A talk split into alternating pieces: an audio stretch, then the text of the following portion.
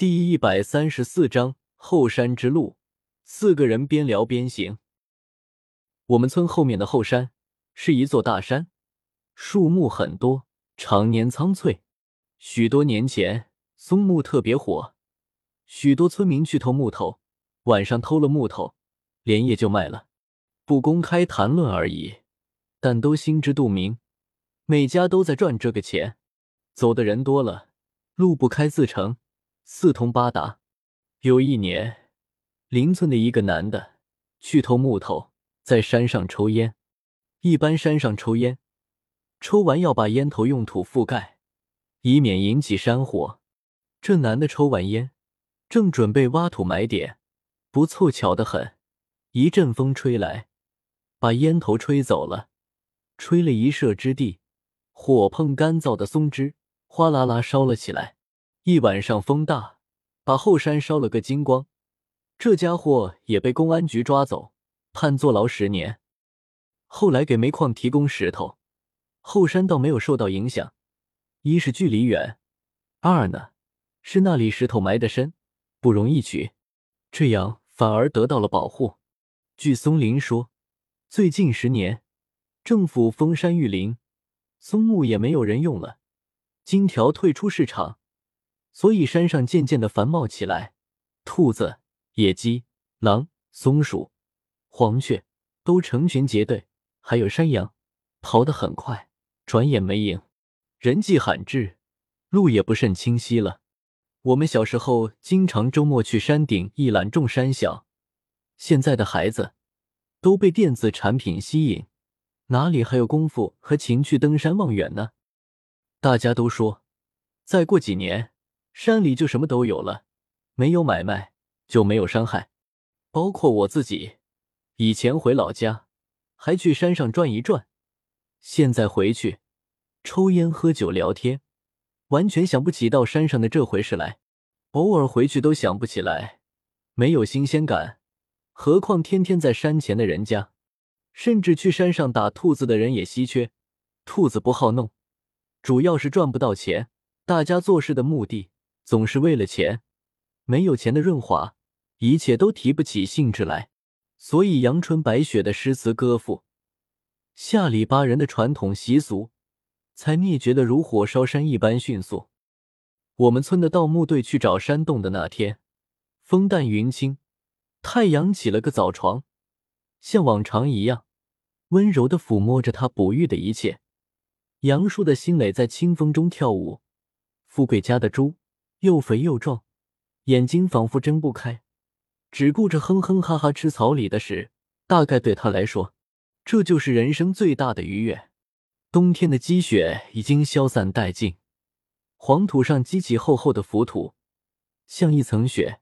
鞋子踩上去，噗噗一阵青烟。干草上再附着了细腻的灰，碰到之后，眼睛与脚刚刚扫到，又不见了。按图所记。也没那么容易。根明说他知道地方，领着松林、亮亮、海生一起上了山，靠近村里的一块，尚且道路清晰。走着走着，杂草逐渐多了，仿佛《西游记》里的树精要把汤缠住吃掉一般。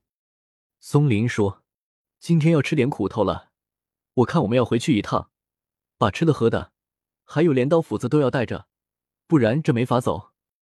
几个人悻悻返回，返回到黄沙岭。松林说：“你看这个黄沙龟，真他妈惟妙惟肖，大自然鬼斧神工啊！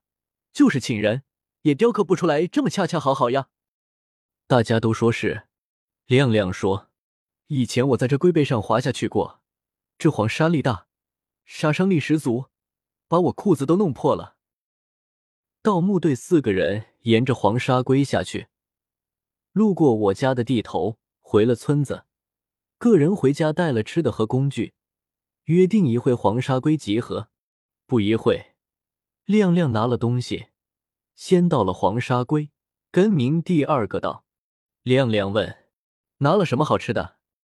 根明晃一晃手机的一个大杯子，一个塑料袋子，拿了几个油饼，还有方便面。油饼是昨天晚上吃剩下的，拿了个瓶子装了点开水。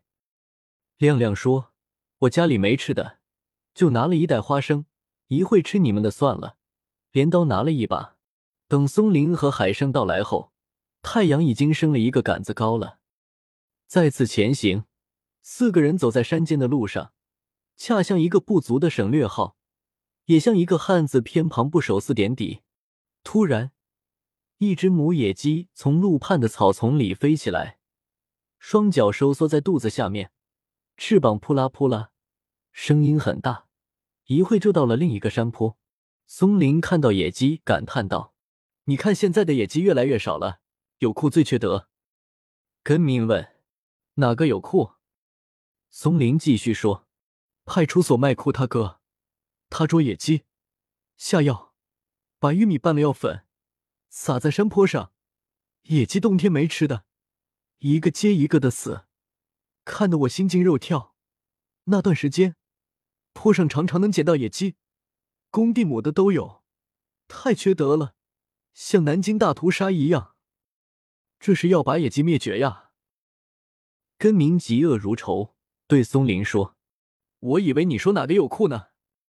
他们兄弟俩都不是好东西，但是一码归一码。当时你和瘦猴抓去派出所，他也帮了忙。我说的不是这个。”松林说：“有哭心狠，看得下去。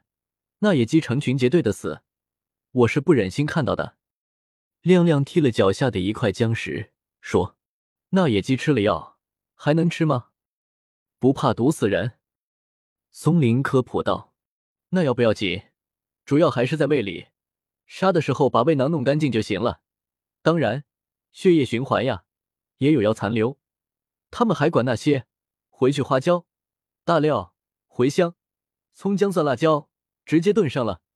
老远闻着好香。”野鸡肉味道不错，但我觉得没有野兔子味道好。